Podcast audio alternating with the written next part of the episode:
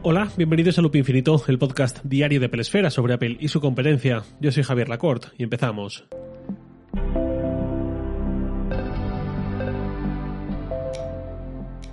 Bueno, antes de empezar, un simple comentario sobre el episodio de ayer, que el audio se corrompió al enviarlo al hosting y el último minuto más o menos queda cortado. En primer lugar, disculpas, no fue algo buscado lógicamente, pero bueno. Y en segundo lugar, os quería proponer algo. Desde primera hora de la mañana fui recibiendo menciones en Twitter, privados en Twitter, incluso mensajes en iMessage, también correos, de gente, de muchos de vosotros oyentes, con muy buena intención, avisándome del problema. Oye, en el minuto 9, tal.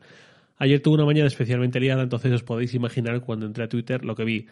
Entonces ya digo, eh, yo sé que la intención es fantástica y le agradezco un montón, pero lo que os propongo es que este podcast se publica a las 7 de la mañana, eh, bueno, española peninsular, realmente antes, pero bueno, esa es la hora promesa. Os propongo que los que lo escuchéis en esa primera hora de 7 a 8, en el uso horario de España peninsular o en el que sea equivalente, y os apetece avisarme de algún fallo o algo así, os lo agradezco un montón. Y los que lo escuchéis ya a partir de las 8, las 9, las 10, las 11, podéis asumir que alguien de los que lo escuchan muy temprano ya me habrá avisado seguro porque, pues ya digo, siempre ocurre. Y así, ni os tenéis que molestar en avisarme, ni a mí me van llegando mensajes en cascada, todos ganamos de esa forma, creo. Dicho eso, entramos con el tema del día, Max. Tradicionalmente, uno de los axiomas de Apple y su línea de productos era que cuanto más grande, mejor por dentro y más caro. Eso ocurría tradicionalmente con los Mac, con los iPod, con los iPhone, con los iPad, etc. De un tiempo a esta parte, eso en cierta forma se ha roto un poco. No siempre, pero tampoco es siempre, siempre así. Por ejemplo, en 2018 ocurrió algo peculiar, que fue que Apple lanzó los iPhone 10S y 10S Max, donde se cumple este patrón de cuanto más grande, mejor por dentro, algún componente al menos, y más caro. Pero también lanzó el 10R, que era más grande que el 10S, pero también más barato e inferior. Lo mismo que un año después, el iPhone 11 era más grande, más barato y con componentes inferiores que el 11 Pro. Esos son buenos ejemplos de lo que podríamos llamar un poco el espíritu Max, que no espíritu Pro Max. Los apellidos que pone Apple no siempre indican lo mismo en todos los productos y en todos los años, y ahí está el apellido R, que significa cosas muy, muy distintas en Mac y en iPad, por ejemplo, pero suelen tener un cierto significado más o menos común. Pro significa bonus en rendimiento y acabados para productos destinados a usuarios profesionales o altamente exigentes, algo así podríamos decir, y Max significa lo mismo que la versión no Max, pero en grande. Cuando los combinas tienes cosas como los iPhone Pro Max. Mi punto es que necesitamos más productos Max que no sean necesariamente Pro. Es decir, productos en sus versiones grandes que no impliquen dar el salto a un Pro y sus muy caros precios normalmente. Por ejemplo, hace unas semanas hablé de un MacBook Air de 15 pulgadas como un producto que podía tener bastante sentido, en lugar de obligar a quien quiere una diagonal así a pasar a modelos Pro de 14 y 16 pulgadas ya muy muy caros. Los iPhone 10R u 11 salieron espectaculares, muy bien aceptados, se siguen viendo un montón por la calle y creo que en buena medida fue porque Apple ofrecía diagonales no espectaculares, pero sí un poco generosas a quien quería un iPhone sin temer, eh, sin que tuviéramos que empeñar las joyas de la abuela para, para poder comprarlo. Históricamente, quien quería un iPhone sin gastar mucho o sin irse a las horquillas superiores, se tenía que conformar, entre comillas, con las versiones compactas, las iniciales. Ahora, y desde 2020, lo que tenemos es una versión compacta, el mini, pero el punto de partida real, el ancla para muchos usuarios, es el 12 o el 13 a secas, que no es nada barato, pero tampoco se dispara tanto como los Pro y les dejan tener un iPhone de un tamaño no mini. Yo la verdad es que me pregunto si tendría sentido dar mataril al mini, tras un par de generaciones eh, que hemos visto que es muy entrañable, muy gracioso de manejar, pero que las ventas son las que son, los compromisos de su batería también son los que son, y reorientar el catálogo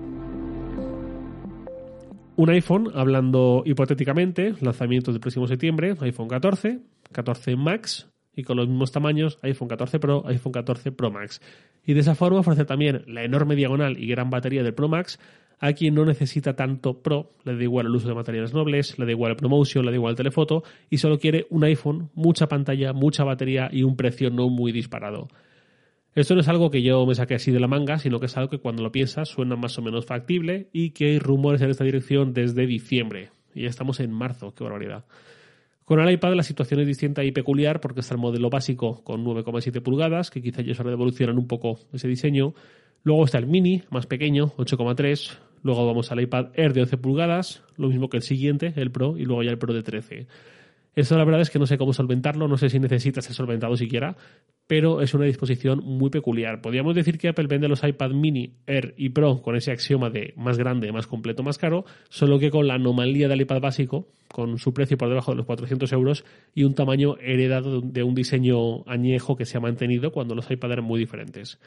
En general, esto podría ser aplicable en cualquier producto que se distinga dentro de su gama entre Pro y no Pro, como los iPhone, y llevar ese Max a los productos no Pro.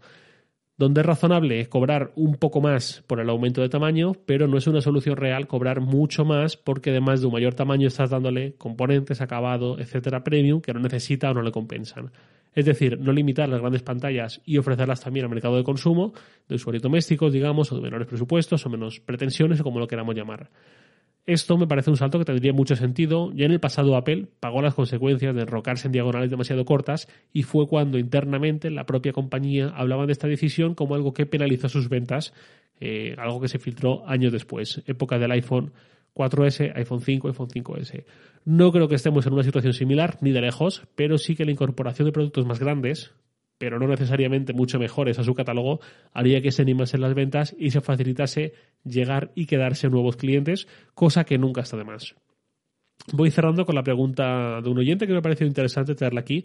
La pregunta es de José Manuel Reyán y me escribe, resumo como muchas veces el correo, diciendo ¿qué iPad me recomendarías? Me llama mucho, bueno, antes decía José Manuel que tuvo un iPad hace un, un iPad 2 hace 10 años y que nunca ha vuelto a tener uno desde que dejó de usarlo.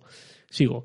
Me llama mucho volver a usar un iPad y notar el contraste desde que lo abandoné, sobre todo por iPadOS y porque ahora tengo muchos más productos de Apple y podré sacarle un mayor partido al ecosistema. Pero dudo entre el Mini, que me encanta por su diseño y lo compacto que es, el Air, porque me parece una opción muy completa, el de 9,7 pulgadas, porque quizás me resulte suficiente ahorrando dinero, o tirar la casa por la ventana y lanzarme por el Pro de 13 pulgadas. Llevo dándole vueltas de Navidades y todavía no sé qué hacer. Ilumíname, por favor. Pues muchas gracias, José Manuel. Eh, gran pregunta. Yo hace un año y poco estuve en una situación más o menos similar y acabé yendo a por el Air de cuarta generación, lo conté aquí en este podcast. Yo te diría que te intentes acercar a un Apple Store, fundamental, y si no la tienes cerca a un premium reseller o a unos grandes almacenes o donde puedas, y los tengas en la mano, veas su pantalla, veas su tamaño y veas tus sensaciones. Y sobre todo te diría que un iPad es algo bastante polarizante, yo creo, entre gente que le saca muchísimo partido y está muy habituado a su manejo día a día, y gente que entre el iPhone por un lado, el Mac por otro, la tele, lo que sea, al final al iPad le dan un uso muy reducido. Y eso depende de la voluntad de cada uno y de los patrones de uso que tenga, como también de su estilo de vida. Un iPad para mí es algo insuperable en movilidad. Un avión, un tren, un cercanías incluso, pero sobre todo tren de media y larga distancia, o autobuses interurbanos para hacer viajes como tal, vuelos, noches de hotel quizás, todo eso son situaciones en las que para mí un iPad gana enteros.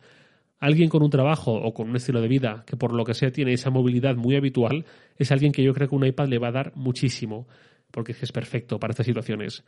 Entonces diré también que a mayor sea el uso que se le vaya a dar, eh, de verdad, más allá del entusiasmo de la precompra, más sentido tiene gastar algo más de dinero.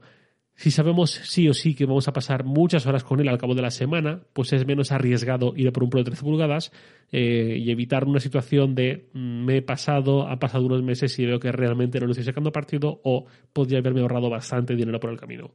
Pero si partimos de una incógnita o de buenos deseos que no tenemos del todo claro que vayamos a materializarlos, seguramente sea mejor idea ser un poco más cauto.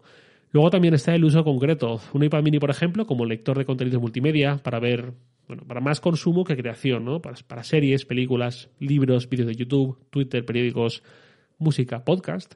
Eh, todo esto es estupendísimo.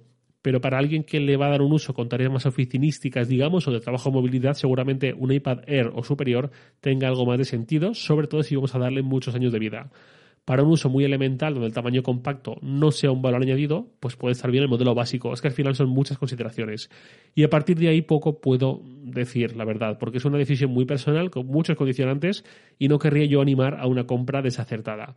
Sí puedo decir que el Air se estrenó hace casi un año y medio, con lo cual tiene más papeletas que ningún otro para ser renovado de forma temprana. Así que yo al menos, si tienes ese, después de todo esto que te he dicho, si tienes ese un poco en mente como un candidato, esperaría al menos al 8 de marzo a ver si llega ese rumoreado evento y vemos el rediseño o simplemente la puesta a punto. Y nada más por hoy, lo de siempre, os leo en Twitter, arroba jlacort, y también podéis enviarme un mail a lacort.sataka.com. Loop Infinito es un podcast diario de Pelesfera publicado de lunes a viernes a las 7 de la mañana, hora española peninsular, presentado por un servidor Javier Lacort y editado por Santi Araujo. Un abrazo, hasta mañana.